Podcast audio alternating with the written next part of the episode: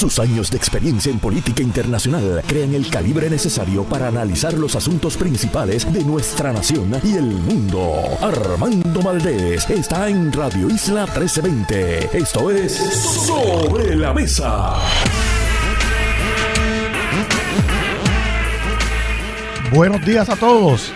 Les habla José Nadal Power en sustitución de Armando Valdés.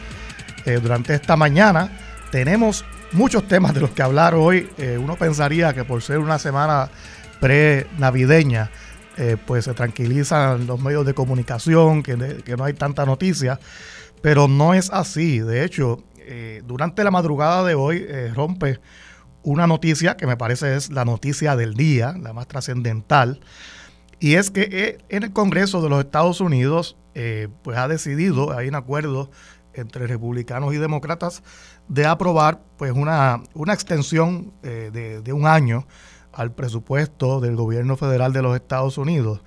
Se va a aprobar lo que se conoce como un omnibus bill, básicamente es una legislación sumamente extensa, ¿no? un documento de casi 5.000 páginas como casi no hay tiempo de aprobar proyectos de ley antes de que acabe este Congreso, pues se agrupan muchos proyectos de ley que estaban pendientes eh, y se convierten en un solo proyecto. Eh, y ese proyecto ómnibus, pues eh, incluye unas partidas importantísimas para Puerto Rico, también para los estados, porque estamos hablando también de unos aumentos en, el gasto de, del cuidado a los veteranos, de gastos relacionados eh, al cuidado de niños, etcétera. Pero para Puerto Rico, pues hay unos aumentos muy importantes para el programa Medicaid. Y al parecer también, recuerden, este documento todavía eh, nadie lo ha visto, esto es de esta madrugada, también al parecer para Medicare y para eh, instalar paneles fotovoltaicos solares en residencias eh, en Puerto Rico, sobre todo en comunidades aisladas que son vulnerables a los eventos naturales, que se quedan sin electricidad cada vez que viene alguna onda tropical. Todos sabemos que hay cientos de comunidades así en Puerto Rico, sobre todo en, zonas rurales, aunque también sucede en zonas urbanas. así que sería una, ayuda de enorme eh, importancia. Pero sobre todo, eh, lo que más preocupaba es el tema del Medicaid, eh, porque ese es el programa que eh, más amplio que pues, le provee al gobierno de Puerto Rico los recursos para sufragar la llamada tarjeta de salud, ¿no? El programa de salud del gobierno de Puerto Rico, del cual se benefician pues alrededor de 1.5 millones eh, de puertorriqueños de escasos recursos que reciben esta ayuda para la salud.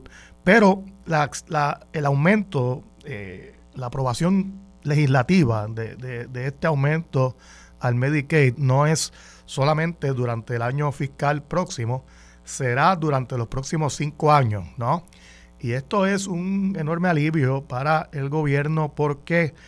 Porque el nivel de, inversión actual dependía de una interpretación administrativa de la administración Biden, eh, que básicamente, pues, pues por la vía administrativa, vaya la redundancia, extendió eh, unos aumentos que se habían aprobado para el Medicaid tras eh, pues los eventos del, del, COVID, incluso creo que desde tiempos de, del huracán María para atender la emergencia de salud que ocurrió en Puerto Rico. Y ahora estos fondos van a estar protegidos por la vía legislativa durante los próximos cinco años. Y, hay que agradecer eh, en esto, aquí intervinieron muchas personas, pero sobre todo la, campeona durante mucho tiempo ha sido la, congresista Nidia Velázquez, hay que reconocerla, eh, y también el senador eh, Bob Menéndez, que en sus caucus ¿no? demócratas, Senado y Cámara, pues han estado abogando por estos fondos y obviamente la administración de Biden también ha sido pues eh, instrumental en, apoyar esto y, en darle pues eh, su aval, ¿no? Son unas inyecciones que estamos hablando de que eh, pues para este año fiscal van a ser 3.650 millones de dólares Eh, el año que viene eso sube a 3.700 millones y así hay un aumento año tras año hasta el 2027 eh, que acaba en 4.200. Es un, aumento pues al parecer inflacionario que, va a ser un gran alivio para el presupuesto gubernamental y también es una inyección a, pues, al, sector de, de cuidado médico en Puerto Rico y bueno, pues son, son excelentes eh, noticias. Es una noticia que de nuevo rompe de madrugada. Todavía hay detalles que faltan pues, pues por aclarar en este proyecto de ley. Eh, eh, porque, por ejemplo, también se informa que se asignan 3 mil millones en fondos CDBG, conocido es, que son que SDBG, son los fondos de, de desarrollo comunitario, ¿no? que administra que se administran en Puerto Rico a través del Departamento de la Vivienda. Y pues vienen unos fondos adicionales para eh, reconstrucción, reparación de, vivienda, eh, pues eh, sobre todo pues por las condiciones que creó el huracán Fiona recientemente en Puerto Rico. Lo de los paneles solares, pues está por verse los detalles, ¿no? Cómo eso se va a implantar. no, no me parece una buena práctica simplemente eh, distribuir paneles solares sin antes estudiar bien dónde se van a instalar, sin tener claro quién les va a dar mantenimiento y cómo se va a pagar por eso, porque el historial del gobierno de Puerto Rico, ¿no? en décadas anteriores, esto viene por muchos años, de regalar equipos, eh, eh, entregar cosas que, suenan muy bien, son muy beneficiosas inmediatamente para quien las recibe, pero luego si no hay mantenimiento, si, si no hay un sistema de, monitoreo de cómo se está usando eh, lo que el equipo que se entregue, pues, pues queda en nada.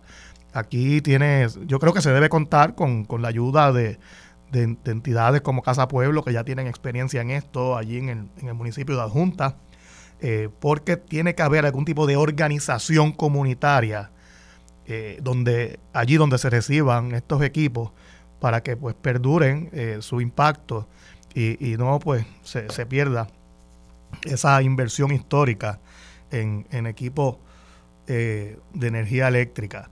Y hablando de reconstrucción de Puerto Rico, hay otro proyecto de ley pues que está hablando, dando mucho de qué hablar, perdón, en los medios de comunicación y es el famoso proyecto que el gobernador pues me parece que fue un veto de bolsillo que hizo eh, al mismo eh, para eh, proveer legitimación activa, para permitir que, pues, básicamente cualquier organización comunitaria, cualquier individuo que perciba que hay alguna construcción que, violenta las normas de planificación o, ambientales, pueda pues demandar en los tribunales ¿no? o en las agencias administrativas al constructor eh, es un proyecto de ley que pues ha levantado banderas, banderas rojas en el sector privado, está impulsado, siendo impulsado por varias organizaciones eh, en pro del medio ambiente.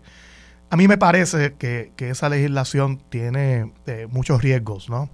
Yo creo que antes de aprobarla debió haber un diálogo mayor con el sector privado para tener claro qué, es implantable, ¿no? Eh, con este tipo de medida en Puerto Rico, porque tampoco es deseable que, se empiecen a paralizar todos los proyectos de construcción, incluyendo los proyectos de reconstrucción, que, sabemos que de por sí van lentos tras el huracán María y los terremotos. Si de repente cualquier ciudadano puede paralizar un proyecto, no solamente es el tiempo que pasa en lo que se puede reanudar otra vez, todos sabemos lo lento que son los tribunales aquí y las agencias administrativas, sino el aumento en los costos, porque entonces eh, eso conlleva contratar abogados, bufetes para defender cada, cada proyecto y, yo creo que tiene que haber aquí algún punto medio de obviamente lograr que se proteja el medio ambiente, pero tampoco puede ser a costa de aumentar aún más los costos de construir en Puerto Rico, de paralizar la reconstrucción que tanta falta hace en nuestro país y, para nuestra calidad de vida, para nuestra economía, para el día a día ¿no? de, los puertorriqueños, de proyectos de infraestructura, de vivienda. Eh, todo proyecto siempre tiene a alguien que se va a oponer al mismo, siempre va a pasar. Entonces, si permitimos que, cualquier proyecto pueda ser paralizado por cualquier persona, pues creo que, no es razonable y aquí deberían las partes sentarse eh, nuevamente y, llegar a un, a un, entendido. Aquí en Puerto Rico hace falta eh, más diálogo y menos confrontación y es mi sugerencia en cuanto a, a este proyecto de ley que fue pues vetado por el gobernador. Las organizaciones que lo impulsan quieren que la, Asamblea Legislativa vaya por encima del veto del gobernador, pero al parecer eso no, no será posible. Al parecer no hay votos suficientes, que serían dos terceras partes en cada Cámara, para ir por encima del veto. Yo por eso recomiendo a todas las partes aquí involucradas respirar profundo. Vamos a sentarnos y a redactar una medida legislativa con la que todos los sectores eh, puedan vivir eh, sin tener que, imponernos eh, unos a otros. Y esto no significa que, nada, que, no se quiera proteger el medio ambiente, todo lo contrario. Sabemos lo que está pasando en nuestras costas, sabemos lo que está pasando pues, en, muchos lugares en Puerto Rico, pues provocado por el cambio climático. Y, y, la realidad es que pues hay que tomar acción, pero no puede ser una anarquía de manera tan desordenada que provoque pues otros problemas eh, pues, peores ¿no? Eh, en, nuestro país. Hay un tema que no es de, Puerto Rico, aunque siempre nos afecta, y es la crisis que se ha creado, esto está por todos los medios en los Estados Unidos, internacionales también, en la frontera entre México y los Estados Unidos. Hay un récord de, llegada de inmigrantes de, todas partes, de, sobre todo de, Centroamérica, eh, México, Centroamérica y Sudamérica, pero sobre todo hay un aumento de, los centroamericanos tratando de, llegar a los Estados Unidos porque se ha regado la voz. Hay pues un juez federal que eh, ordenó a la administración Biden eliminar el famoso título 42, eh, que es un reglamento temporal que permitía que las autoridades de la, frontera pues devolvieran básicamente pues en caliente, ¿no? Sin, sin un proceso judicial administrativo completo a inmigrantes bajo la excusa de, la pandemia, ¿no? Para evitar los contagios. Eh, eh, esta reglamentación, pues al parecer en los próximos días tiene que ser eliminada por la administración Biden y pues ha provocado un, caos porque se riega la voz y entonces pues, eh, pues estamos hablando de miles y miles de inmigrantes, alrededor de 3.000 que están entrando diariamente por, por, los pasos de, entre Juárez, Ciudad Juárez y, El Paso, la ciudad del Paso en Texas, y, ha creado una emergencia, ¿no? Están todos los refugios llenos. Mira, no importa cuán grande sea eh, el país, cuán rico sea, hay un límite la cantidad de personas que tú puedes acoger en una frontera.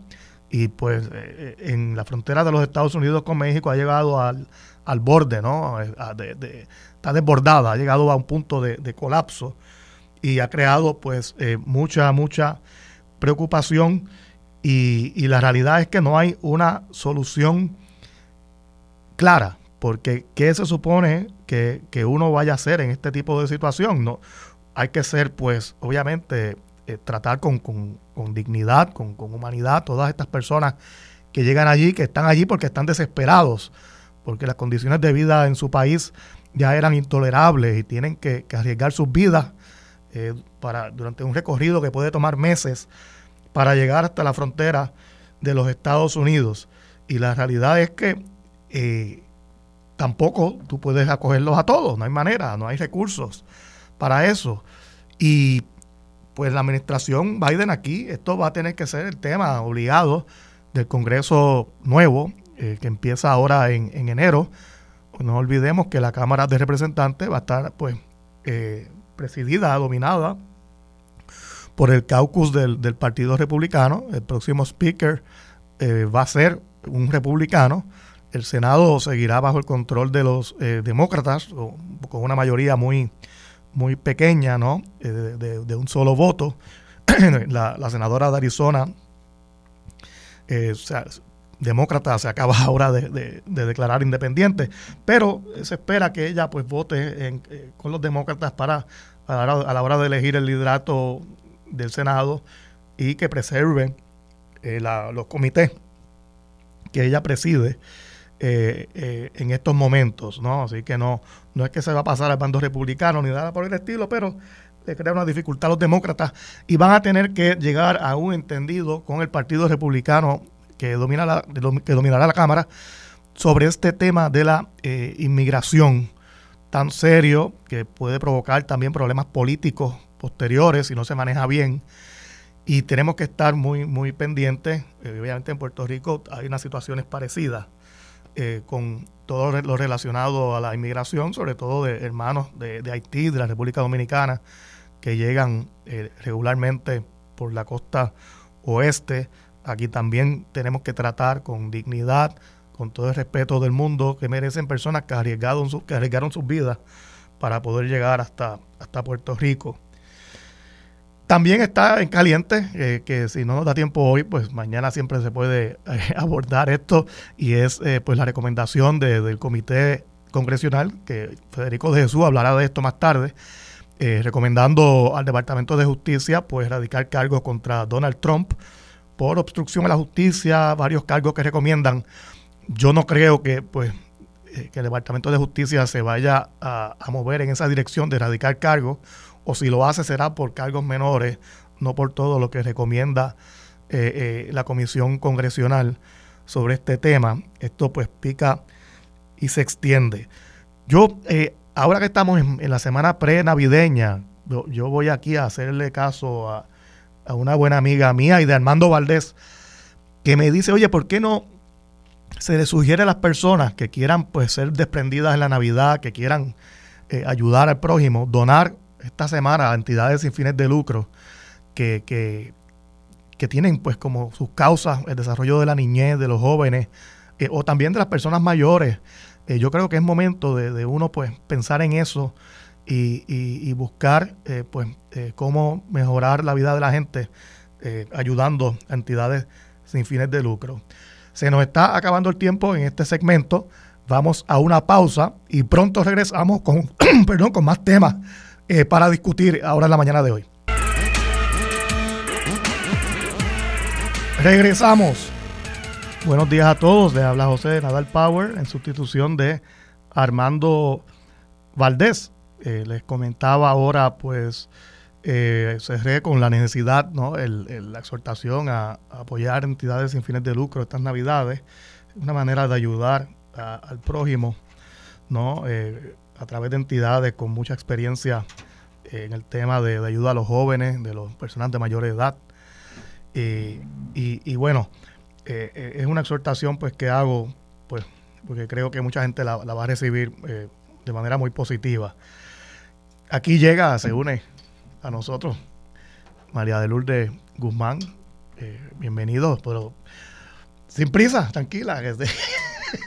Puedes sentarte. Saludos, buen día, eh, José, y saludos a todas las personas que nos están escuchando. Saludos, saludos. Pues estaba hablando antes de la pausa del tema de la, de la crisis que hay en la frontera de los Estados Unidos y México eh, con la eh, inmigración. ahí pues miles de personas entrando diariamente y pues se ha creado un, un, caos, ¿no? Con humanitario al respecto es una papa caliente, nadie quiere lidiar eh, eh, directamente con el tema y, tendrá que ser la prioridad en términos de la agenda legislativa entre los republicanos y los demócratas en el próximo, cuando empiece el próximo Congreso en enero. Pero dije que será un tema que seguramente tú vas a abordar con, Federico de Jesús más adelante.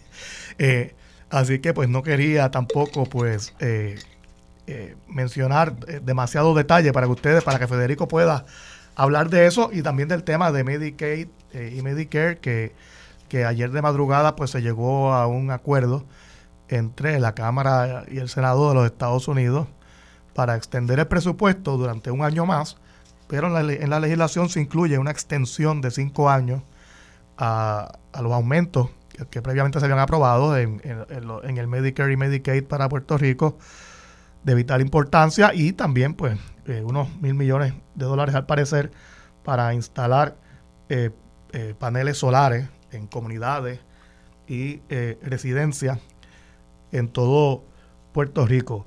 Oye, haciendo un paréntesis en el tema de, ¿verdad? de, las noticias serias que tenemos que discutir.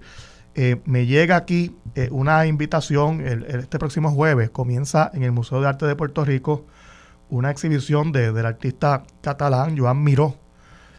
Va a estar interesantísima. ha estado anteriormente en, ciudades como París, Nueva York, Berlín y ahora está en Puerto Rico esta exhibición. Invita pues, el, Consulado General de España en Puerto Rico y, la Fundación Averti. Así que me parece interesantísimo. Una, ya que van a haber días libres, eh, eh, ahora muchas personas lo toman de vacaciones, pues mira, una actividad para ir con la familia educativa es ir a ver esta exhibición de, de Joan Miró en el Museo de Arte de, de Puerto Rico. Mira, yo quería aprovechar este primero hacer un comentario breve sobre el asunto este del Medicaid. Eh, es bien triste que nosotros tengamos que estar eh, todos los años mendigando que los Estados Unidos eh, haga un pareo de y, y, nos, nos remite unos fondos del Medicaid para nosotros poder sustentar un sistema de salud que es injusto, que está recibiendo unas grandes críticas de parte de pacientes y proveedores y ciudadanía en general. Eh, y que ha servido, ¿verdad?, para enriquecer a unos intermediarios, ¿verdad?, que son los que intervienen en las decisiones clínicas de los proveedores en este país eh, y que mantienen incluso unos pagos eh, eh, irrisorios a estos proveedores y que ha provocado el éxodo de muchísimos de, de los médicos que necesitamos que se queden en el país para que le ofrezcan servicio. Es triste eh, que a 30 años de haberse destruido el sistema de salud que teníamos en Puerto Rico, nosotros tengamos que estar todos los años en este peregrinaje para que los Estados Unidos nos mande un salvavidas este, para poder sostener un, un sistema de salud que le cuesta al país 200 millones de dólares eh, al año.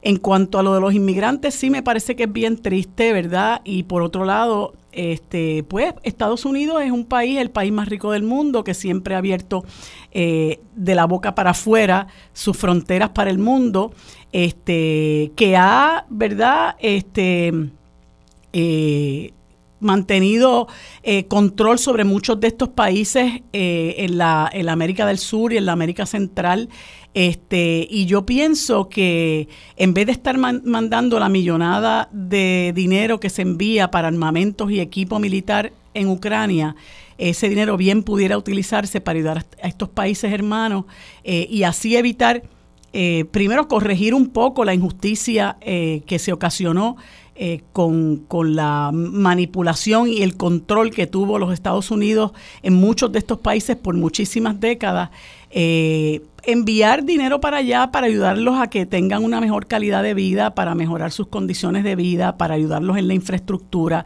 etcétera. Pero aquí las cosas lamentablemente son al revés y entonces se da dinero para, para armamento, para, para, para, para promover la guerra, para matar gente.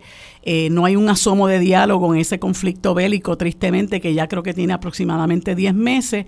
Este, y sin embargo, pues, este, cuando pudiera utilizarse este dinero en solidaridad con esos países hermanos, este, pues se utiliza, ¿verdad? Como te dije, para armamento eh, y equipo militar para la guerra. Este, y tenemos este tipo de, de, situaciones que son verdaderamente tristes porque mucha gente muere en el camino, ¿verdad? Mientras es víctima también de los coyotes, de la gente que, que, se involucra en, en, condiciones de trata humana. Eh, es muy triste y cuando se tiene el dinero, ¿verdad?, para, para hacer justicia social, que se utilice para hacer la guerra, realmente llora ante los ojos de Dios. Este, y, así fue que se obtuvo el apoyo de varios republicanos para el proyecto, eh, creo que una decena de ellos en la Cámara y dos o tres en el Senado.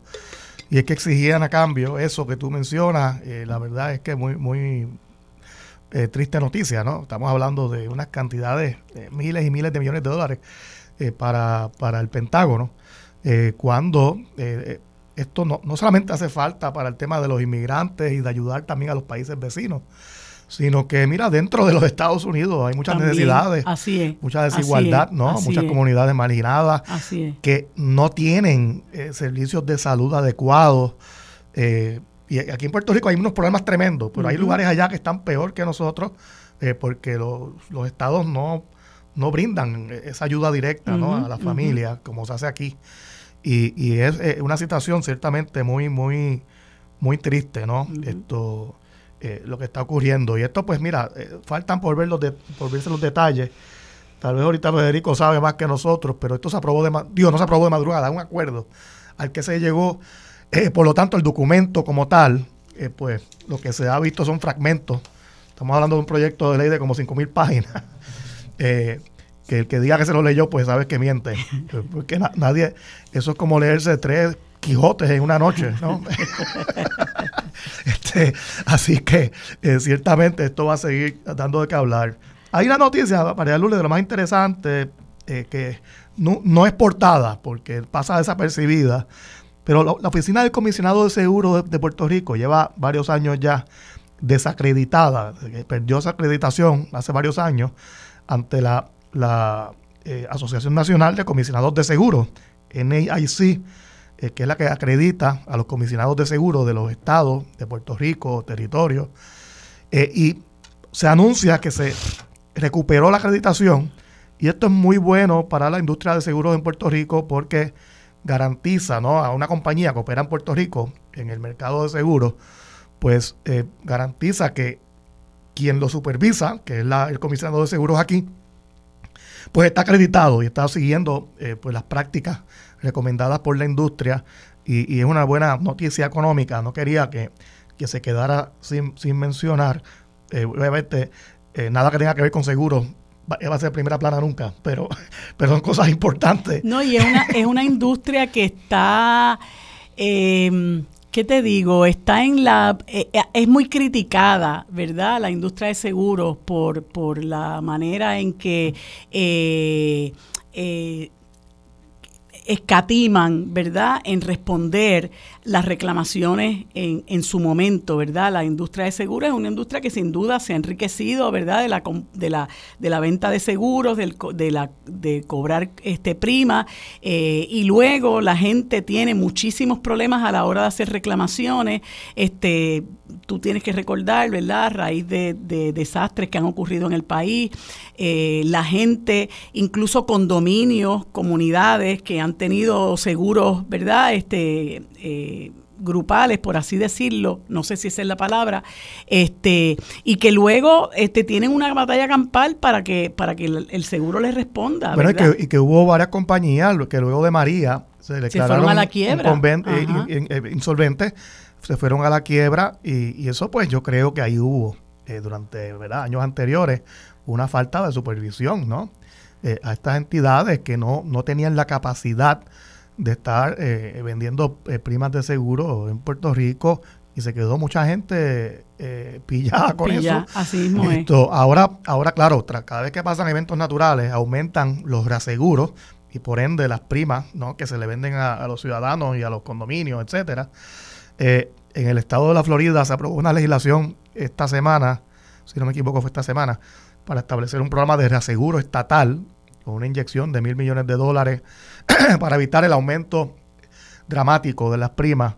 Yo creo que aquí en Puerto Rico hay que mirar eso que se, que se hizo en la Florida para ver qué se puede hacer también al respecto con, el tema de las primas. Y creo que los legisladores tienen ahí una gran oportunidad de, ver, de analizar ese tema y, aprobar alguna medida legislativa eh, sobre, sobre eso. Sé que es un tema medio medio aburrido, por hay que discutirlo. Mira, no sé cuánto tiempo tenemos en este... Hay que hacer la pausa ahora porque me gustaría cuando regresemos eh, abordar unos comentarios que hiciste sobre el P de la C 474, que yo creo que hay que darle también otra mirada a, esa situación que a mí me parece que es fundamental para la justicia eh, que se estaba reclamando con la aprobación de este proyecto. Así que vamos a la pausa y regresamos en unos minutos en Solo la Mesa. Buenos días, eh, le habla José Nadal Power, sustituyendo a Armando Valdés. Aquí me acompaña María de Lourdes Guzmán, que ahora vamos a discutir, ella va a ripostarme sobre algo que dije. No, mira, yo venía, venía, escuchándote sobre el veto del gobernador al, proyecto de la Cámara 474, que es un proyecto que yo eh, estimulé que, que el gobernador, este, fui vocal para que el gobernador lo firmara. Eh, y yo creo que, que hiciste unos comentarios que merecen, ¿verdad?, que se, que se, una, una réplica, como decimos los abogados. Mira, a mí me parece que esto se ha exagerado eh, enormemente cuando se habla de que eh, esto atenta contra el desarrollo económico, que no es posible que todas las proyectos se vayan a paralizar, este, que que los, los constructores tienen que estar pagando abogados. Bueno, el primero que si yo como persona quiero levantar al tribunal la violación de una ley o un reglamento, yo también tengo que conseguirme un abogado y eso me va a costar. O sea, las comunidades, los sectores ambientalistas, las personas que están pendientes de que se cumpla con las, las leyes, el reglamento, que quieren que se proteja el ambiente, que quieren eh, eh, eh, proteger y, y, que se respete la política ambiental en Puerto Rico, que es de rango constitucional, también tendríamos que buscar los recursos para ir eh, al tribunal y no todo el tiempo, ¿verdad? Va a estar disponible el querido amigo eh, Pedro, Pedro Sade, que es un, un, un adalid en estos temas y casi, casi indispensable. Este, pero por otro lado, eh, esto, esto lo que busca es que la gente, o lo que buscaba, ¿verdad? Obviamente la lucha tiene que continuar, pero lo que buscaba era simple y sencillamente que la gente tenga acceso al tribunal. No es correcto decir que cuando tú vas al tribunal en una acción para que se respete un reglamento o una ley o para tratar de que se protejan los recursos naturales, tú vas a paralizar una obra porque la parte no paraliza nada. Eso es una decisión del tribunal. El tribunal es el que determina si paraliza o no paraliza una, una obra, la obra de la que se trata, si se, si se paraliza o no se paraliza un proyecto que se trate. No necesariamente eh, eh, va a ocurrir ni una avalancha de casos, ni una paralización de proyectos. A mí me parece que todo esto fue objeto de muchísima demagogia de parte de los sectores de la construcción en Puerto Rico, que lamentablemente son los sectores a los que responde el gobernador. No hay tal cosa como un balance, porque aquí todo esto se desequilibró, todo esto se fue al piso cuando el, gobernador inclinó la balanza a favor de los desarrolladores que crearon toda una histeria en este país, eh, recurrieron al discurso demagógico de que aquí lo que hay es un objetivo ideológico, que aquí se van a paralizar las obras, que la avalancha de los casos, que no sé qué. Todo eso es eh, realmente pura demagogia. Eh, cuando usted eh, busca que se le dé legitimación activa, es simple y sencillamente que el tribunal entienda que usted tiene derecho a hacer un reclamo. ¿Quién va a adjudicar el reclamo? El tribunal. ¿Quién va a decidir si esa obra se paraliza? El tribunal. ¿Por qué los sectores las organizaciones ambientales y las comunidades buscan tener acceso al tribunal porque el Estado no está haciendo su trabajo. Y eso lo acabamos de ver con el caso de Bahía de Jobos, con el caso de la Cueva de las Golondrinas en, en Aguadilla, con el caso de Sol y Playa en Rincón, con el caso en, con casos en Las Picúas. Ahora mismo este, hay, hay desarrolladores que se han apropiado de playas en, en, en Puerto Rico. Y yo, por ejemplo, que soy residente de, del, del suburbio de Río Piedras, como dicen, a mí ni me corre ni me cansa que se apropien de las playas en Dorado, pero las playas son del pueblo y yo debería tener el derecho de decirle a un tribunal, mire, eso que hizo esta persona es ilegal, eso va en violación de las leyes, eso va en violación de los reglamentos y yo estoy protegiendo la política ambiental del país. Eso a mi juicio le compete a todo el pueblo porque la protección y la preservación de nuestros recursos naturales es un mandato constitucional. Ahora, si las agencias hicieran su trabajo, ¿verdad? Si la Junta de Planificación no estuviera buscando enmendar el plan de uso de terrenos, crear el embeleco del Reglamento Conjunto 2022 para empezar a hacer, para permitir, perdón, que los empresarios y desarrollistas hagan lo que les dé la gana en el país, los demás no tendríamos la necesidad de buscar que se nos dé legitimación activa. Si las agencias hicieran su trabajo, no se hubiera, no se hubiera formado quizás el zafarrancho que se formó en Sol y Playa. No hubiéramos llegado al crimen ambiental sin precedentes que se hizo en Bahía de Jobos. ¿Por qué? Porque ni el gobierno federal hizo nada, ni el gobierno municipal hizo nada, ni las agencias estatales en Puerto Rico hicieron nada. Y miren el desmadre que hay en Bahía de Jobos, donde se destruyó todo un manglar con lo que representa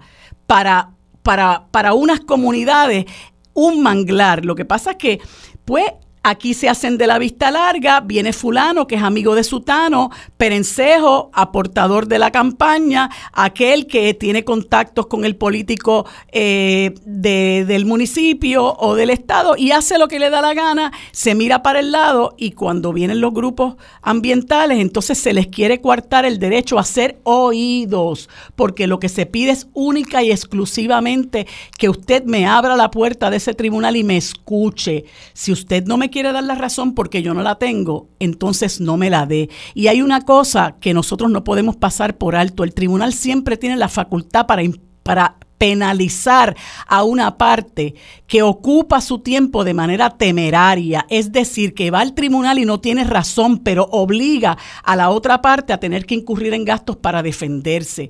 Todo eso ocurre en los tribunales, por lo tanto, no hay tal cosa como decir que aquí va a haber una avalancha de casos, que se van a paralizar las construcciones, que los desarrollistas tienen que estar invirtiendo, bueno, chavos tienen y de sobra, tienen que estar invirtiendo en abogados, nosotros también tendríamos que hacerlo, ¿verdad? Y que, y que sobre todas las cosas, no podemos olvidarnos de quien toma la decisión es el tribunal. Es simple y llanamente el derecho elemental, que también es de naturaleza constitucional, derecho elemental a que se nos escuche. ¿Qué pasa? Que aquí lejos de buscar el balance, porque también ese, ese, discurso del balance es demagógico, lejos de buscar el balance, aquí la, la balanza se inclinó fuertemente a favor de los desarrollistas, que por experiencia propia, lo hemos visto, es el sector eh, que favorece Pedro Pierluisi y por eso es que ha permitido que su, que su contribuyente, Federico Estuve, haga lo que quiere en Dorado. Por eso es que permite y se hace de la vista larga cuando quiere hacer una construcción en unos humedales en Luquillo. Por eso es que le importó tres pepinos angolo lo que estaba pasando en Sol y Playa, porque allí vive su primo hermano, el mismo que está ahora eh, siendo investigado por las autoridades federales. Sabrá Dios quiénes son las personas que han ocupado espacios en Bahía de Jobo, porque tristemente, lo tengo que decir, el secretario de Justicia alardeó de que iba a llegar hasta las últimas consecuencias y hasta ahora nosotros no hemos visto nada, ¿verdad? A pesar de que se sospecha que ha habido permisos fraudulentos y que eso es una ocupación ilegal. Allí no ha pasado absolutamente nada, ni siquiera con la investigación que llevó a cabo la Cámara de Representantes, el representante Carlos Feliciano que preside la Comisión de Recursos Naturales. Si el Estado no actúa, la ciudadanía responsable que quiere la protección de los recursos naturales y que sabe que sin la protección adecuada de recursos naturales no hay desarrollo económico, la ciudadanía responsable es la que tiene que asumir la responsabilidad entonces, perdonando la redundancia. Pero María de Lourdes, yo, yo verdaderamente pienso que tal vez este no es el mejor mecanismo. Yo creo que tiene que haber tal vez otro, otro tipo de mecanismo especial de, denuncia, eh, porque todos sabemos que los tribunales tienden a ser lentos. Esto tiene efecto, el efecto de paralizar proyectos que, a lo mejor pues no merecen ser paralizados. Otros a lo mejor sí, pero aquí pagarían yo creo que muchos eh, justos por pecadores. Eh, y no es solamente, no son solamente proyectos privados, estamos hablando también de los proyectos de reconstrucción del gobierno, tras los pasos, el paso del, huracán María, de los terremotos, eh, dinero público, ¿no? Que pues, aumentan los costos del proyecto. Eh, y, se afectan pues las comunidades. Porque, porque todo, lo digo porque todo proyecto de construcción molesta a alguien. Todo proyecto. Y si de repente. No necesariamente, yo no creo que hay que generalizar. Además, si, los proyectos se hacen, si los proyectos se hacen en cumplimiento con las leyes y los reglamentos, no hay necesidad de intervenir. Porque tú bien sabes, José, tú eres abogado. Ir a un tribunal no es como ir pasar por un servicarro y pedir un, un, helado. O sea, eso conlleva tiempo. Tú tienes que sentarte con un abogado responsable que conozca la materia a preparar una demanda. Y si tú llevas un interdicto, el tribunal es el que decide si para paraliza o no paraliza. Ahora, escúchame, ¿por qué no me quieres escuchar?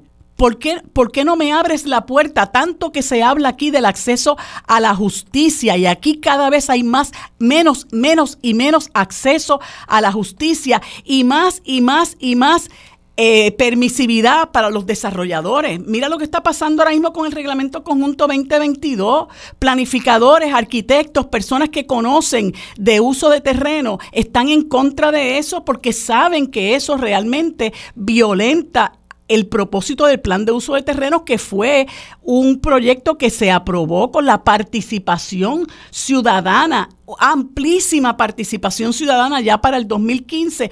Todo eso lo quieren hacer salir agua y entonces crean unas condiciones onerosas para la participación de la ciudadanía para ellos poder, ¿verdad?, aprovecharse de esas condiciones onerosas y empujarle a la gente el reglamento 2022. Todo eso, si, si, si, si verdaderamente hubiera un balance, tú le exigirías a los desarrolladores que cumplan con las leyes y los reglamentos y tan pronto tú ves que hay una construcción ilegal, una construcción que amenaza eh, un recurso natural, como está pasando ahora mismo en la Cueva de las Golondrinas en Aguadilla, como pasó en, en, en, Bahía de Jobos, como pasó en Sol y Playa, donde construyeron en la zona marítimo terrestre. Si las agencias concernientes estuvieran pendientes e hicieran su trabajo, nosotros los ciudadanos no tenemos y ciudadanos no tenemos nada que hacer. Pues si la agencia está cumpliendo, ¿para qué yo me voy a meter? Pero tú tienes un Rafael Machargo y tenías antes a una Tania Vázquez que permitía que la AES campeara por su respeto y cuando se les imponía una multa de 10 mil pesos se la bajaba a 2 mil y después nunca se la cobraba. Pues entonces se quejan de que la ciudadanía se tira a la calle y se forman los conflictos. Pues claro que se tienen que formar. Si, la si, si, el, si el gobierno mira para el lado, si el gobierno no hace, mientras tanto la ciudadanía y el medio ambiente sufriendo nuestro medio ambiente afectándose y eso a su vez afecta la calidad de vida de la gente. Por lo tanto, creo que, fue injusta ese veto. Sé que es cuesta arriba pasar por encima del veto, pero hay que continuar luchando hasta que se cree conciencia de que todo ese discurso es demagógico, José. Sí, yo pienso que tienen que haber más filtros, pero bueno, eh, se nos acaba el tiempo en este segmento. Pronto regresa María Lourdes Guzmán con Federico de Jesús, ¿no? A discutir los temas de Washington. Nos vemos mañana, José. Hasta mañana. bueno, amigos, como les indiqué hace un momentito, ahora conversaremos con Federico de Jesús, quien está con nosotros todos los martes desde la capital de Washington. Eh, DC, la capital de los Estados Unidos, y también desde la capital, aunque residente de Virginia, el querido amigo Edil Sepúlveda, eh, portavoz de la organización Boricuas Unidos en la diáspora, a quien les doy los buenos días y las gracias por estar conmigo en este segmento. Buenos días, ¿cómo están? Buenos días, buenos días Marilu y Federico. Buenos días Edil, Marilu y todos los radioescuchas, feliz Navidad. Igualmente para ustedes, aunque ustedes deben estar cogiendo un frío, como le decimos nosotros acá, pelú. Un frío. Está 28 grados. 28, ay Dios mío. 28 grados. Mira, ah. yo recuerdo, aprovecho para decir, yo recuerdo una vez en febrero del año 2020, fue muy poco antes de que se decretara la pandemia. Eh, yo estaba en Washington eh, con el Junte de Mujeres, el Juntecito, porque en aquella ocasión fuimos tres. Fuimos Wilma Reverón, Mariana Nogales y yo, y anduvimos de la mano de Edil Sepúlveda por muchísimos lugares, particularmente en oficinas del Congreso. En, ese momento se podía entrar con muchísima libertad eh, y cogimos un frío pelú también. Este, pero, pero valió la pena, ¿verdad, Edil?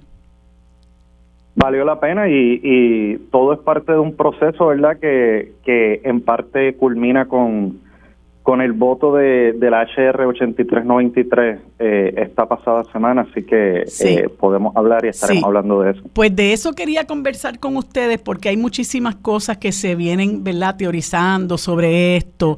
Eh, bueno, finalmente ese, ese proyecto se aprobó en la Cámara. Eh, entiendo que, que, tuvo el apoyo de 16 republicanos. No sé ahora mismo eh, cuántos demócratas. Este, y bueno, mucha gente aquí... Todos menos dos. ¿Perdón? Todos menos dos votaron a favor que se abstuvieron. Nancy Pelosi se abstuvo y el último voto que se abstuvo no, no estoy seguro si fue el hemiciclo. Así que fueron todos los demócratas menos dos. Ok, bueno, bueno, pero finalmente una de las cosas eh, muy tristes que se dan en este país es que nosotros tenemos un sector eh, político que eh, abraza el colonialismo, eh, que yo digo que tienen como como eslogan respeta mis cadenas, ¿no? Y, y celebran, ¿verdad?, que este proyecto por haberse aprobado quizás a última hora, en las últimas horas de vida de, este Congreso, ¿verdad? Que va a ser renovado ahora en, enero, pues es un, es un proyecto que pasa mejor vida, que, que, que, que, está muerto, y hay gente que celebra eso y que por otro lado este, reclama que se le tiene que dar la oportunidad a un sector del país a votar por el estatus territorial, a pesar de que, contrario a lo que ocurría hace muchas décadas, cuando mucha gente vivía eh, engañada porque entendía que realmente el Estado Libre Asociado era algo que no es y nunca ha sido, eh, a pesar de que en, que en una ocasión había puertorriqueños que, que vivían en esa ilusión, hoy eso se ha venido abajo con lo que ha ocurrido en los últimos seis años, podemos decir, con varias decisiones del Tribunal Supremo, donde se reafirma el poder plenario, los poderes plenarios que tiene el gobierno de los Estados Unidos sobre nuestro país, la aprobación de la ley promesa, la, imposición de una Junta de Control Fiscal como consecuencia de la aprobación de la ley promesa, que esa ley promesa se aprueba eh, teniendo como base precisamente la cláusula eh, territorial de la Constitución de los Estados Unidos, con toda y esa experiencia, todavía hay un sector de este país que principalmente el Partido Popular que reclama que verdad que se le permita continuar eh, sometidos a esos eh, eh, poderes plenarios con todo lo que eso ha implicado para nuestro país verdad que no ha, no ha sido definitivamente nada nada bueno entonces Quisiera, en primer lugar, que ustedes me comentaran, comenzando por Federico. Eh, bueno, Federico, ¿cuál es el panorama? Sé que mucha gente dice, bueno, esta discusión es provechosa, es positiva, hay unas expresiones eh, un tanto, ¿verdad? Eh, fuertes de, de, Nancy Pelosi, que es una pena que se hagan cuando ella pierde ya poder en la Cámara de Representantes después de tantos años de haber sido speaker. Este, hay unas expresiones también de la Cámara de Representantes apoyando el, el, el proceso, lo cual sin duda, ¿verdad? Es una expresión eh, que, pone de manifiesto eh, que, se, que no se respalda el presente estatus de, Puerto Rico, pero bueno, eh, muchos dicen por ahí, mucho nadar para morir en la orilla. Este, Federico, ¿cómo, cómo ves tú que, que, ves que pueda ocurrir con este nuevo Congreso y qué, qué ganancia podemos sacarle a este proceso? Pues, pues, mira, vamos a empezar por lo positivo y lo no tan positivo y lo procesal. Lo positivo es que, que por primera vez un proyecto de ley congresional eh, tiene una, un mecanismo de autoejecutabilidad. Eso se trató y se intentó en el proyecto Johnston en el 90, se llegó cerca, uno de los proyectos de los borradores creo que tenía la autoejecutabilidad, pero no el que aprobó la Cámara unánimemente en el 90 y definitivamente no el proyecto John y tampoco el proyecto Pierluisi del 2010 creo que es positivo que se haya descartado que todas las opciones sean fuera de la cláusula territorial eh, y que sean opciones no, no coloniales. Eso es un paso de avance. Eh, creo que también es positivo que, se haya reconocido que bajo la libre asociación hay ciudadanía americana por nacimiento con un solo padre. Había una confusión sobre eso y Nidia Velázquez y Alexandre Ocasio Cortés lucharon y, muchos de la diáspora también eh, abogamos porque eso se arreglara pero tiene cosas que no son tan positivas. Eh, primero, ¿cómo llegamos a este proceso? Eh, muchos de nosotros en la diáspora en Puerto Rico apoyamos la Asamblea Constitucional de Estatus como el mecanismo más inclusivo eh, y participativo y democrático para plantearle a Estados Unidos qué es lo que Puerto Rico quiere. Esto es un proceso que pudiera, si se convirtiera en ley, cosa que no va a pasar, pudiera descolonizar a la isla, pero es una imposición del imperio y que él te define, ellos te definen las opciones, no es, un, no es una negociación y eh, también pues la falta de detalles de cuáles son las consecuencias culturales, económicas eh, de la anexión es eh, un retraso, porque si bien todas estas cosas que he mencionado son adelantos positivos que hemos luchado, la falta de detalles en la anexión pues entonces no le ofrece un panorama completo al pueblo de Puerto Rico de cuáles son las consecuencias de su voto. Y, de nuevo, esto es autoejecutable. Esto quiere decir que la decisión, si esto se convirtiera en ley, es final luego de la decisión del pueblo y que el pueblo no sepa eh, cuál va a ser el idioma de las escuelas, las cortes, qué va a suceder con los impuestos federales. Vamos a pagar 70% de impuestos para poder pagar la deuda. El proyecto dice que la deuda se tiene que pagar.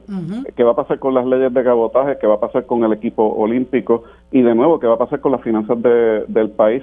luego de, la reestructuración y la Junta de Control Fiscal, hay una transición de un solo año hacia la anexión. Todas las otras opciones tienen detalles favorables, no favorables, y la anexión sale eh, color de rosa. Creo que eso es injusto y de nuevo llegamos a un proceso aquí sin vistas públicas, sin que a los demócratas les dejaran presentar enmiendas. En la comisión al final pues le hicieron unos cambios eh, y todos votaron a favor, pero llegamos a un proceso torcido que pudo haber sido algo mucho mejor de lo que fue y lamentablemente por tratar de entosigarlo tan antidemocráticamente lo retrasaron y pues acabaron con una victoria pírrica una semana antes. Sí, esto va a ser un punto de referencia, pero precisamente porque es un punto de referencia los detalles eran bien importantes. Ahora el próximo paso, yo creo que como Steny Hoyer delató, el líder de la mayoría demócrata dijo, bueno, esto no se va a convertir en ley, pero puede servir de modelo para un plebiscito local. O sea que toda la intención de todo el dinero que corrió para esto era para que el PNP hiciera otro plebiscito criollo mm. eh, basado o inspirado en algo que, que aprobó el Congreso, pero obviamente manipulado por los partidos locales. Eso no era lo que se estaba luchando, eso no es descolonización y eso es otra tomadura de pelo del pueblo de Puerto Rico. Correcto. Y, y, considera también la inversión de dinero, ¿verdad? Como si nosotros fuéramos Dubai para estar, eh, para seguir votando chavos en, en un congreso, en, en, un plebiscito que ya sabemos, ¿verdad? Que, que, que no conduce a nada. Entonces, Edil, en, en como consecuencia de, este proceso también se, se recogen unas, unas expresiones que hace Boricuas Unidos en la diáspora, eh, mediante las cuales se establece que los puertorriqueños merecemos un proceso de autodeterminación serio, viable y transparente que están listos para iniciar conversaciones renovadas en el 2023 con republicanos y demócratas para un proceso real y serio de descolonización de Puerto Rico, donde los puertorriqueños tengan una verdadera voz durante todo el proceso. ¿Qué es lo que conlleva ese mensaje que ustedes dan? Sí, Marilu, eh, gracias y totalmente de acuerdo con, lo que dijo Federico. Eh, habría sido eh, o hubiese estado interesante eh, el hecho de que estuviese alguien como Nadal Power, eh, ¿verdad? Aquí en el panel para que, ¿verdad? Para que pudiera hablar un poco más eh, de cómo se sienten los colonialistas en Puerto Rico con la exclusión eh, del estatus territorial de las conversaciones acá en el Congreso. antes de ir a eso, yo creo dos cosas positivas que preguntaba, dos cosas positivas de todo este proceso eh, y de la aprobación del HR 8393, recordar que esto ha sido un proceso que ha tomado varios años ya. ¿verdad? No vamos a entrar, y se ha estado hablando sobre esto, pero esto comenzó con dos proyectos de ley eh, que se presentaron eh, en el 2021, que llevó entonces a este proyecto que le dicen de consenso. Dos cosas importantes. Uno, que se da una conversación sobre el tema colonial y el colonialismo estadounidense en Puerto Rico en el hemiciclo de la Cámara de Representantes, eh, teniendo la prensa, eh, eh, la prensa nacional de Estados Unidos que cubrirlo. Y ha habido mucha cobertura en los últimos días en la prensa acá de los Estados Unidos sobre el tema del colonialismo estadounidense en Puerto Rico y yo creo que eso es una ganancia y creo que una oportunidad para muchas organizaciones tanto en Puerto Rico como en la diáspora, de aclarar dudas, porque déjeme decirle lo que he visto, hay mucha, mucha confusión, especialmente en la población estadounidense sobre este tema. Así que es una muy buena oportunidad, esto no se da todos los días ni todos los años, eh, se han aprobado proyectos eh, de esta índole de estatus en el Congreso solamente en tres ocasiones anteriores, 90, 98, 2010, tener que esperar de nuevo 12 años o más para que se dé verdad otro proceso como este acá, pues sería lamentable. Y lo segundo, muy importante, y lo hablabas Marilu, la exclusión de eh, eh, el estatus territorial de cualquier proceso de autodeterminación y descolonización de Puerto Rico. Ha habido consenso eh, acá en el Congreso sobre ese tema. se ha dado ver que hay una total irrelevancia eh, del Partido Popular Democrático y de quienes, los pocos que todavía quedan, ¿verdad?, eh, eh, apostando a que debe incluirse el ELA en cualquier consulta territorial. Yendo hacia el futuro, eh, que es lo que preguntas, pues sí, se tienen que empezar a dar y ya se han dado esas conversaciones, pero con un plan mucho más claro, eh, con oficinas especialmente republicanas. Yo creo que traía en estos días la preocupación de que el próximo presidente del Comité de Recursos Naturales, Bruce Westerman, ha indicado, ¿verdad?, de que a él le gustaría ver eh, el estatus territorial eh, en una consulta, ¿verdad? Una consulta de plebiscito de estatus. Y yo creo que realmente es que él no tiene toda la información, hay cierta apatía eh, de parte de los republicanos a ver este tema. Eh, nosotros, al igual que otras organizaciones, ¿verdad? Están delineando un plan para, pues, ya una vez comienza el próximo Congreso a principios del 2023, pues tener conversaciones especialmente con la oficina de Westerman y con otras oficinas republicanas para traerle, ¿verdad?, la realidad que vivimos y muy importante, el tema del estatus tiene que seguir siendo prioridad, tanto para la organización acá en la diáspora, pero muy especialmente para no solamente los partidos políticos, pero también las organizaciones, sociedad civil, base comunitaria en Puerto Rico.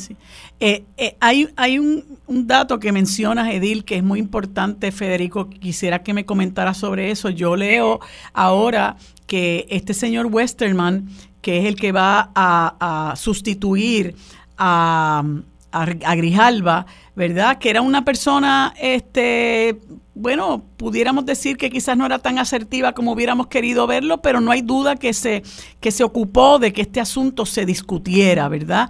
Este, y ahora este señor Westerman eh, aparentemente pues este, va a echar todo por la borda porque él eh, quiere que, que se considere el estatus territorial si acaso hubiera algún tipo de consulta. Eh, consono con eso es una persona que se opone tajantemente a que aquí se promuevan proyectos que, que, que persigan salir de la Junta antes de que termine su trabajo para, para, para copiar sus palabras, ¿verdad? Este, entonces tienes por otro lado a este señor McClintock, eh, republicano también, que va a pasar a formar parte de este Comité de Recursos Naturales que trata los asuntos de Puerto Rico, que también eh, favorece el estatus territorial eh, y ambos, ambos son abiertos opositores a la, a la estadidad. Entonces pareciera que con estas dos personas en posiciones de liderazgo en este comité, pues nosotros estamos otra vez en un callejón sin salida. No sé cómo lo ve Federico. Pues fíjate, yo lo veo un poco diferente, Marilu, porque si bien todo lo que tú acabas de decir es cierto, Edil y yo nos hemos reunido con el equipo de Bruce Westerman y tenemos amistades que son cercanas a él y no pensamos que este tema sea prioritario. Sí sabemos que se oponen a la estadidad y pues aunque tarde, el, el, Partido Popular hizo sus esfuerzos a en el comité y obviamente les dieron esos talking points de que la mejor manera de oponerse a la estabilidad era favoreciendo el status quo y de acuerdo con Edil que no necesariamente tienen toda la información, pero McClintock en particular ha levantado la voz de alerta sobre las leyes de cabotaje, sobre el hecho de que Puerto Rico pudiera ser el Singapur del Caribe. Eh, ahí hay unas oportunidades eh, y yo creo que es demasiado fácil llamarles racistas a los republicanos cuando están levantando preguntas e interrogantes válidas sobre el idioma y la economía y los gastos que incurre Puerto Rico. Obviamente yo no quiero que la colonia sea una opción, obviamente yo no quiero que, que prevengan que la Junta se vaya temprano, pero yo creo que también eso es reflejo del vacío del 67% en Puerto Rico y los partidos que lo representan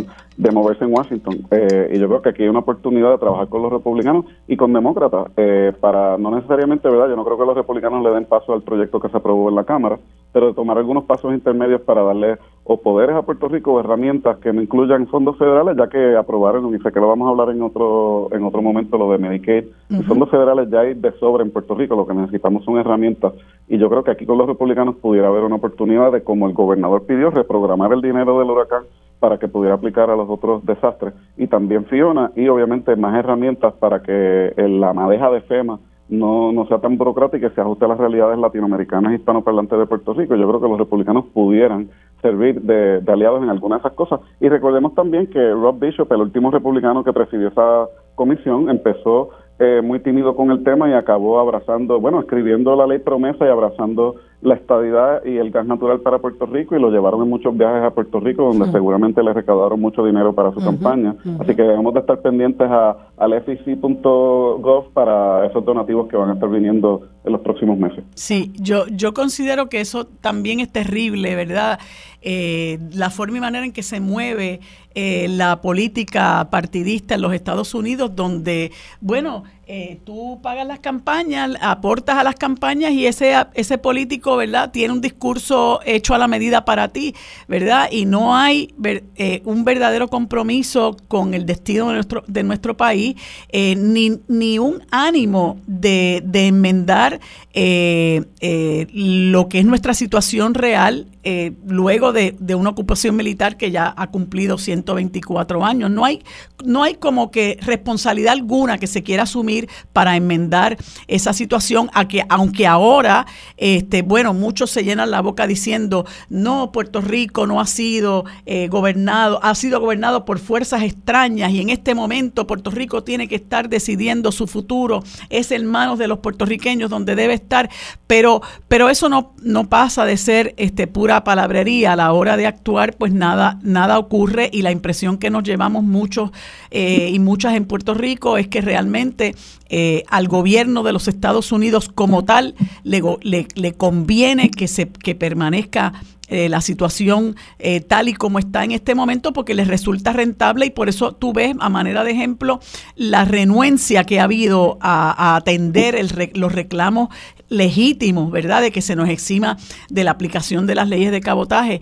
Entonces, Edil, te pregunto, tú que tienes la oportunidad, igual que Federico, ¿verdad?, de conversar con, esta gente, eh, interactuar con ellos con un poquito más de, frecuencia, tú tienes algún optimismo en, términos de lo que estoy hablando de, de, cómo piensa Westerman, de cómo piensa McClintock y posiblemente otros, ¿verdad? Este, que están por ahí pululando. Sí, totalmente. Soy optimista y siempre ser optimista porque tenemos que seguir en la lucha eh, por el tema de la descolonización de Puerto Rico. Yo creo que compartimos los que estamos aquí en este panel eh, el sentir de que el tema colonial, el tema del estatus político, de la relación política de Puerto Rico y los Estados Unidos, es el problema de raíz de Puerto Rico y hay que atenderlo a como sea necesario. Así que siempre, por lo menos en lo personal, seré optimista eh, y, yo creo que se trata de tener planes. Pero muy concretamente eh, hablando, estaba pensando eh, en Rob Bishop exactamente cuando Federico lo menciona, era el presidente del comité de recursos naturales antes que estuviese Grijalva en el proceso en que se eh, aprueba eh, promesa durante la gobernación de Ricky Rosselló. Y en algún momento estuve reunido junto a otras personas de Boricua Unido en la Diáspora con el staff de Rob Bicho para hablar de temas eh, relacionados a promesa, nada del estatus, esto fue como tipo eh, antes del huracán María. y Rob Bishop entró a la reunión y sin decir nada, ninguna palabra, empezó a hablar mal del entonces gobernador Ricky eh, Rosselló.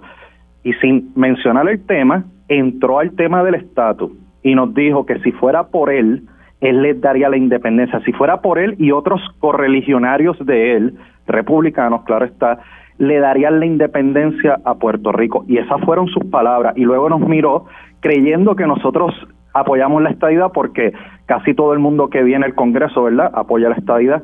Eh, y nos dijo, no, pero yo sé que eso no es lo mejor para ustedes.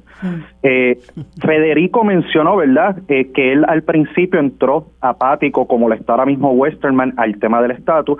Obviamente le van a llegar cabildero estadista, obviamente habrá trabajo de nuestra parte, de Federico y, de otros grupos, pero sí, estamos optimistas que yo creo que le podemos llevar la información y podemos encontrar algunas, algunos puntos en los que eh, pueden haber algún entendimiento eh, en común y yo creo que en general traigo esto de Rob Bishop para, eh, para decir que hasta cierto punto, ¿verdad? Ellos sí le apuestan al status quo, ¿verdad? Porque es la mejor manera, es la manera más, más fácil, es la manera que menos trabajo ellos tienen pero a la hora que Puerto Rico le da mucho trabajo a ellos, ellos lo ven como un dolor de cabeza y quisieran salir de ellos. Así que yo creo que hay una oportunidad ahí para trabajar.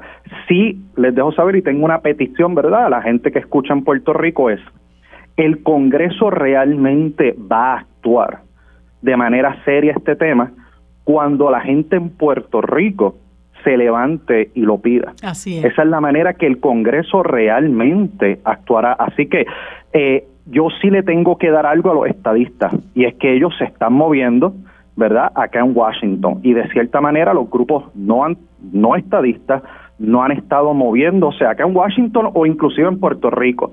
Y es muy, muy importante que en Puerto Rico la gente, no solamente los partidos políticos como el PIB y MBC, pero también las organizaciones de base y la gente levanten su voz sobre este tema. Eh, traten de hablar sobre convocar a una asamblea constitucional de estatus en Puerto Rico eh, y estoy seguro que el Congreso actuará. Pues yo coincido contigo. Yo a mí me parece eh, creo fielmente que la, al gobierno federal y a la clase política estadounidense en general le conviene eh, eh, lo que la, el presente el presente estado de cosas en el país. Muchas veces hay unas expresiones a favor de la estadidad porque se creen que eso es simpático para nosotros, pero en la medida en que nos ven a nosotros con esta lucha fraticida y estos choques y que no nos acabamos de poner de acuerdo, yo digo, ellos se sientan, se cruzan de brazos y dicen, vamos a dejar que las cosas fluyan porque ellos allá, ellos allá tienen su, su, su mogolla, como quien dice, y nosotros no tenemos que asumir ninguna responsabilidad. Yo creo que sí que es hora de que asumamos la nuestra. Eh, y que entendamos que independientemente de cuál sea el destino final que cada cual quiere, nos une, salvo aquellos que que, veneran la, colonia, ¿verdad? Eh, nos une nuestro deseo de que el país se descolonice. Así que si lo miramos desde ahí, ponemos, podemos hacer causa común. Gracias Federico, gracias Edil por el tiempo que me han dedicado y esta discusión tan interesante. Seguimos conversando en una próxima ocasión. Que tengan buen día y feliz Navidad, aunque fría para ustedes, pero feliz Navidad y un abrazo fuerte para discutir los temas sobre la mesa que impactan a todos los sectores del país. Se une a la mesa el destacado geógrafo y especialista en asuntos internacionales, el doctor Carlos Severino.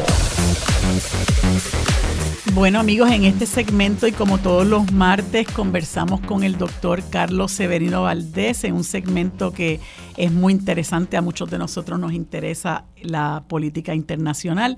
Le doy los buenos días al doctor Severino y como siempre las gracias por estar conmigo en este segmento. Buenos días Carlos, ¿cómo estás? Eh, muy bien, gracias Marilu, gracias por la oportunidad, saludos a toda la audiencia eh, y por supuesto, pues feliz Navidad, ya que estamos ahí a la vuelta de la esquina. Así es, así es. Eh, tratamos de que sea feliz, ¿verdad? A pesar de, a pesar de los pesares. Vale la pena intentarlo. Así mismo es. Este, bueno, eh, me sugieres unos temas aquí, ¿verdad? Que me parece que son importantísimos, que resulta importantísimo discutirlo. El primero de ellos es el gran escándalo de corrupción que sacude al Parlamento Europeo. Tú sabes que el Parlamento Europeo pues no la ha tenido todas consigo. Yo creo que ha cometido unas decisiones un poquito desacertadas, este, empezando por ese espaldarazo incondicional eh, a esa guerra de Ucrania que ya, ¿verdad? Este, tiene, eh, ha llegado al, al punto de la insensatez. Pero bueno, háblanos de eso, por favor. Sí, es muy importante destacar, Marilú, que el Parlamento Europeo es, es parte, eh, eh, ha sido parte esencial de eso que se llamó hace mucho tiempo el sueño europeo, eh, el sueño de una Europa unida, de la posguerra, para garantizar una agenda de paz y evitar que volviera nuevamente a florecer la guerra en territorio europeo y, por supuesto, guerras europeas que han destrozado el mundo también. Así que ese era su fundamento. En este momento eh, el Parlamento está seriamente afectado por un eh, escándalo de gran, de gran nivel que involucra a una de sus vicepresidentas, eh, Eva Kaili, conjuntamente con algunos otros funcionarios, a un nivel de mucho dinero, millones de dólares involucrados, maletas que se encontraron, allanamientos, eh, y que ha puesto en duda y ha puesto, por lo menos éticamente, en cuestión el fundamento del Parlamento Europeo, que es el cuerpo, mucho sabe paso, más representativo de la Europa unida, de la Europa supranacional, como se le dice, y que cuenta con nada más y nada menos que 700 parlamentaristas, porque como tú bien dices, pues cada vez ha ido este, reduciéndose y minándose la credibilidad. Este no es el primer eh, eh, o cosa que ocurre. Hay que decir, Marilu, para que la gente que nos escucha entienda bien la magnitud de esto, que en la Unión Europea, en el Parlamento Europeo, que no era así hace apenas 25 años, eh, hoy día operan 12.400 grupos de lobby que están continuamente moviendo dinero, haciendo cosas. Y este escándalo básicamente lo que hace es que vincula eh, Eso hay que aclararlo, pero vincula a Qatar eh, con pasando dinero para aprobar distintas legislaciones que le convendría, eh, como el caso de, la ausencia de visados para los cataríes entrar a la Unión Europea y otras cosas económicas, pero no es el único que está vinculado en este escándalo. Esto cada día eh, va expandiéndose y también ha salido a reducir que está implicado Marruecos. Marruecos también ha tiene grupos de, lobby fuertemente eh, pagados en, el Parlamento Europeo eh, y básicamente ha, tratado de, lo que se dice es que ha tratado de cambiar la política europea con respecto al, a la última colonia eh, africana que es la República Árabe Saharaui que está al sur de, Marruecos. Así que esto es algo bastante complicado, pone en cuestión también, salpica el, el, el social, y, también debo decir que dentro de esos 12.400 grupos de lobby inscritos oficialmente en la Unión Europea, en el Parlamento Europeo, el top el top 10, eh, el top 20, para ser más específico, básicamente son industrias farmacéuticas. Así que se está moviendo muchísimo dinero y, no son pocas la gente que está corrompiendo, que está diciendo que el carácter de del Parlamento ha, ha, venido ha venido a menos eh, corrompiéndose y, por lo menos actuando éticamente eh, de una forma inconsistente y, y, alejado del mejor interés de los pueblos europeos. ¿Y, y, qué, ¿Y qué puede ocurrir con esta funcionaria este, o cuál es su situación en este momento? Eh, la situación es que está acusada, fue detenida, se detuvo también a su papá con una, un cargamento millonario en efectivo, a un compañero de ella también que parece que actuaba, que tenía una fundación eh, eh, y también otra serie de personas más. Ella a su vez eh, ha implicado, ha implicado que la que la que la jefa de la Unión Europea, la Úrsula, la alemana Úrsula von der Leyen, pues está también implicada en toda esta venta de influencia. Básicamente son delitos de venta de influencia, compra de compras de influencia bastante, bastante cuestionable eh, dentro del marco europeo y que eh, ya la, Unión Europea de por sí que está golpeada eh, desde el Brexit y de otros issues más y sobre todo con este tema de, la guerra en, en, Ucrania, pues ha venido, esto pues, es como que la, gota que derramó la, la, copa para mucha gente en, en Europa. Mira, y por otro lado, este eh, tema, ¿verdad? Insoslayable es la situación de Perú, es terrible lo que está pasando.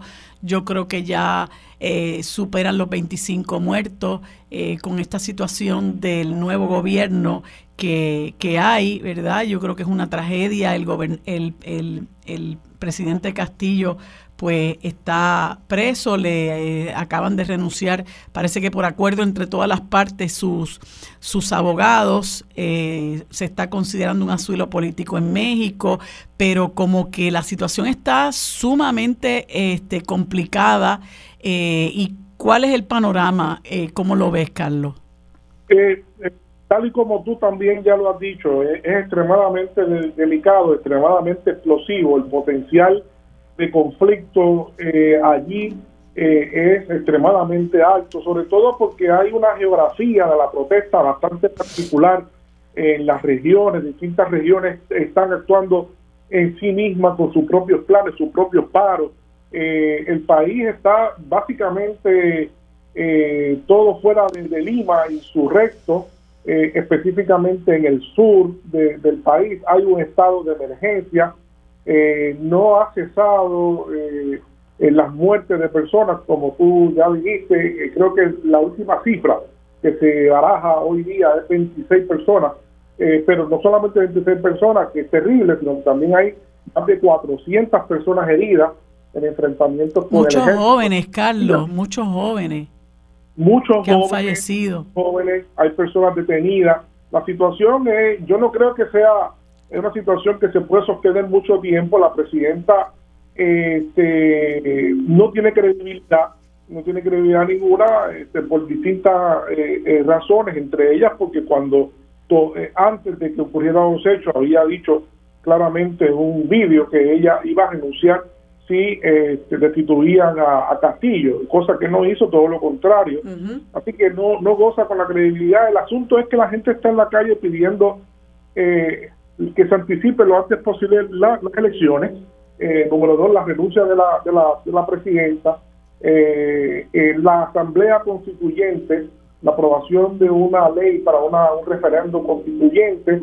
¿verdad? Esos son los, los grandes issues que la gente está exigiendo en la calle, básicamente una, una refundación y una vuelta a la democracia en, en, Perú que ha estado tantos años, varias décadas en una situación eh, muy complicada en términos políticos que parece que ya ha llegado a, su fin y la explosión así lo, lo está demostrando. Sí, y, y es triste, ¿verdad? Porque eh, como tú comentas, ¿verdad? La situación en, en Perú eh, llevaba mucho tiempo inestable, no sé cuántos creo que tuvieron tres presidentes en menos de un año eh, y mucha corrupción, ¿verdad? Eh, este, y entonces, pues el pueblo tenía una gran esperanza en Pedro Castillo, ¿verdad? Que como que era una, una imagen fresca, una persona intachable, ¿verdad? Representante de la clase eh, históricamente marginada, que es de ese Perú profundo, como se le llama.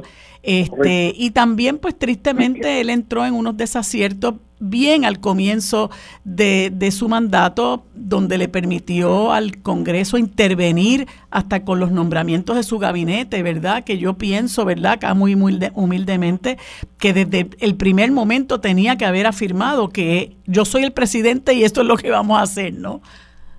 Pero Castillo tuvo siete gabinetes con 85 funcionarios nombrados en año y medio. Eso es una cosa, eso debe ser casi un récord Sí. Eh, pero no solamente eso, Marilu, sino como tú decías, en 20 años, en los últimos 20 años en Perú se han destituido nueve presidentes, en los últimos seis años, siete años ha habido siete presidentes, eh, y eso te dice una cosa clara.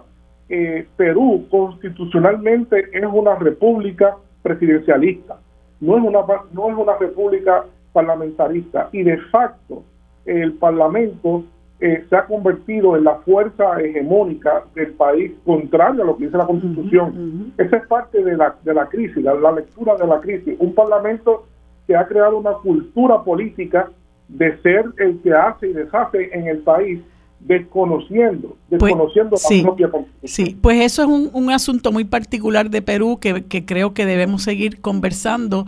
Este Carlos, como siempre, muchas gracias por tu tiempo. Feliz Navidad. Hablamos, ¿verdad? Después del día de Navidad, que la pases muy bien. Eh, mucha salud y bendiciones para ti y toda tu familia. Bueno amigos, en este último segmento tenemos el gusto de conversar con Chalmarí Arroyo, presidenta de la Federación Nacional de Ciegos de Puerto Rico, a quien le damos los buenos días y las gracias por sacar de su tiempo para conversar con nosotros. Buenos días, ¿cómo está Chalmarí? Muy buenos días, gracias por la invitación y estoy aquí con también eh, Tomás Cintrón, quien es vicepresidente de nuestra organización. Bueno, pues muchas gracias nuevamente por, por dedicarnos este tiempo. Escuché una entrevista muy interesante, me impresionó enormemente, ¿verdad?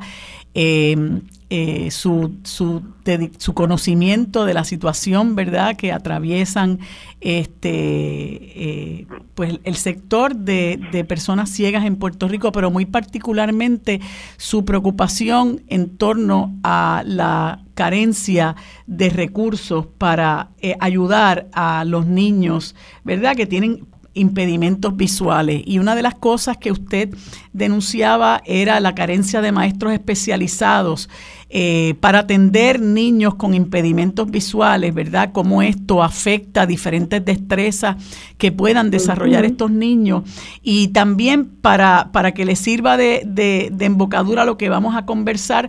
Eh, eh, tuve la oportunidad de escuchar también y ver una entrevista con la señora Ana María Márquez, presidenta del Centro Educativo para Ciegos e Impedidos de Puerto Rico, que denuncia también la falta de libros en braille para estudiantes ciegos por los pasados 10 años y realmente el retraso que hay en, en, el manejo de, de, de, ¿verdad? de este asunto y, lo, y de garantizar los recursos que merecen tener estos niños con problemas de, visión en, en, el sistema público. Y quisiera que usted nos dé un panorama, ¿verdad? Y Tomás también en su momento, eh, sobre la condición de estos sectores que parecen invisibilizados ante el país y ante el Estado. Claro que sí. Pues mire, nosotros en la National Federation of the Blind, antes que todo, creemos que es bien importante que sobre todo los niños feos se puedan desarrollar en las destrezas que son esenciales para que ellos puedan crecer de una forma completa y que puedan convertirse en adultos independientes. Entonces, un niño ciego puede integrarse a la corriente regular de la escuela, o sea, me refiero a matemáticas, ciencia, español, simplemente con algunas adaptaciones, ¿no? Como lo es el audio o las destrezas táctiles.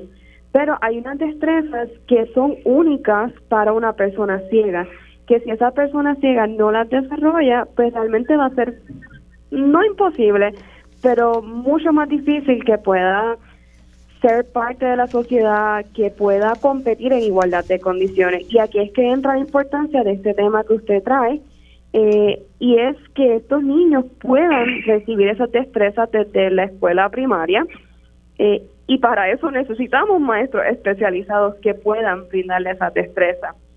Uno de los problemas que, que notamos es que aunque Sí, el departamento tiene asignados maestros para todos los niños que ahora mismo están bajo educación, pero una de las cosas que muchas veces planteamos es que se necesita un poco más de recursos para que se le pueda dar el tiempo que ellos requieren. Eh, por ejemplo, cuando usted aprende a leer, ¿cuánto tiempo usted en la escuela se pasa o le dedica a, la lectura y a la escritura? Pues todos los días, ¿no? Entonces, un niño ciego que está aprendiendo a leer y escribir braille si lo hace por uno o dos días nada más, no necesariamente o muy probablemente no va a llegar a ser tan proficiente eh, y, tan bueno en esa destreza. Eh, y así se va acumulando toda esta serie de problemas, ¿verdad? Hasta que realmente le afecta a ese niño. Y, y, ahora para que un poco, ¿verdad? Tomás nos comente, este, a mí me parece que esto es un problema estructural, ¿verdad? Porque los niños con impedimentos visuales forman parte de este sector de niños de la educación especial y parece que la educación especial no, no tiene, no existe el compromiso, ¿verdad? Con ayudar a estos niños a que realmente puedan, dentro de la condición que presentan, desarrollar las destrezas necesarias para integrarse a la, a cada, a la comunidad. Tomás, si querés, adelante. Sí, sí, muy buenos días para todos los radiodientes. Eh, como bien comentó la presidenta Charmarí, Muchas de las veces eh, nosotros, y le hablo ahora como carácter de maestro, yo soy maestro del programa de impedimentos visuales del Departamento de Educación y estamos adscritos al del programa de impedimentos visuales. Eh, como bien mencionan, sí tenemos una falta de, de maestros certificados que puedan cumplir a cabalidad para brindar el servicio con una frecuencia mayor durante la semana Actualmente el departamento tiene programado unas certificaciones donde ahora mismo hay una academia corriendo donde hay 16 compañeros que se están certificando basándolos en la ley y el programa de educación especial a que puedan cumplir con los requisitos para brindar el servicio a nuestros estudiantes. Tomando en cuenta ese señalamiento, no todos los estudiantes que están bajo el programa de implementos visuales requieren break porque no tienen la agudeza visual tan eh, elevada como dice la ley, que son 20-200, la gran mayoría de ellos tienen residuo visual y tienen low eh, o large spring. Sí es importante educarlos en ese ambiente, que vayan teniendo ese conocimiento del brain, que es una de las herramientas fundamentales que nosotros en la National Federation of the Blind de Puerto Rico fomentamos, al igual que la tecnología y la orientación y movilidad. Eh, teniendo eso dicho, ahora mismo entre los 260 estudiantes aproximadamente que están registrados en el programa, no todos están utilizando el brain. Reconozco que hay muchos compañeros, necesitamos más maestros para cubrir esas áreas.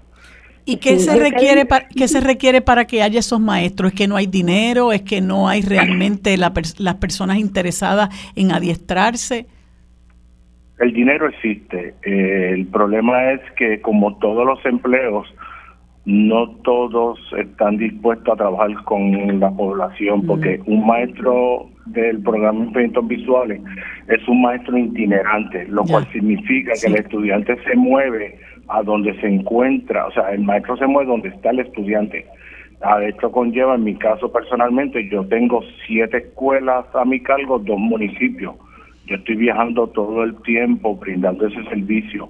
Y mientras ese tiempo que voy transcurriendo de una escuela a otra, ese tiempo se le puede dedicar a un estudiante. Correcto. Yo quisiera intervenir, este, Tomás, y porque algo que nosotros estamos diciendo, gracias también a la, a la entrevista que nos hicieron de, este tema en el Nuevo Día, eh, es que la lucha, ¿verdad? Siempre yo digo que todo el mundo tiene la lucha con la agencia y muchas veces tienen razón, muchas veces no, ¿verdad? Esto es algo que lleva pasando por años. Pero nosotros por lo menos en NFP tratamos de estar en un ambiente de colaborar y ver cómo podemos ayudar, es lo primero. Y lo segundo es que estamos tratando de llevar el mensaje de que esto va más allá que el Departamento de Educación. Obviamente ellos tienen una gran responsabilidad, ellos tienen fondos, ellos tienen unos programas dedicados para esto y hay unas leyes que protegen a los niños ciegos.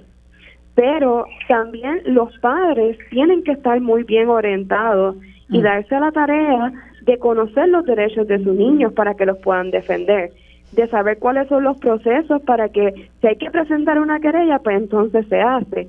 Eh, que, por ejemplo, cuando hablamos de esta destreza, los padres también aprendan braille, los padres también se involucren, porque no todo recae, al igual que tu niño lleva la tarea de matemática a la casa y tú lo tienes que ayudar con el proyecto, pues en estas destrezas los niños van a necesitar ese apoyo y ese refuerzo en el hogar. Y si pues tenemos dos veces a la semana clases de braille, pero luego los padres no los ponen a practicar, pues tampoco funciona. ¿Me entiendes? O sea, e, es un trabajo en equipo. Asimismo, con los maestros de las clases de temática académica, hay muchas veces que estos niños pueden ser integrados, yo te diría que en la mayoría, un niño ciego que no tenga ningún otro impedimento severo o significativo puede ser integrado al salón de clase. Entonces, ¿cómo podemos educar a los maestros de la corriente regular para que también estén preparados para, para atender a estos estudiantes? Y sin duda hace falta también mucha educación a la comunidad, ¿verdad? Sobre cómo nosotros podemos apoyar a las personas con impedimentos visuales porque muchas personas que tienen diversidad funcional desafortunadamente forman parte de un sector eh, que, que, que, está marginado en nuestro país, que está privado de recibir unos recursos eh, que le ayudarían, ¿verdad?, a, a, integrarse a la comunidad y ser, eh, aportar de lo que tienen, pero que no, no lo pueden hacer porque encuentran muchísimos obstáculos y muchísimas trabas para así hacerlo. Este, les agradezco a ambos el, tiempo que nos han dedicado, la oportunidad de conocer un poco más sobre la situación de la comunidad con impedimentos visuales y particularmente los niños. Eh, les agradezco también el trabajo que hacen por esta, por esta población. Eh, amigos, hemos terminado por hoy el programa sobre la mesa. Nos vemos y nos escuchamos en el día de mañana. Gracias por sintonizarnos. Lo próximo es Mili Méndez en Dígame la Verdad.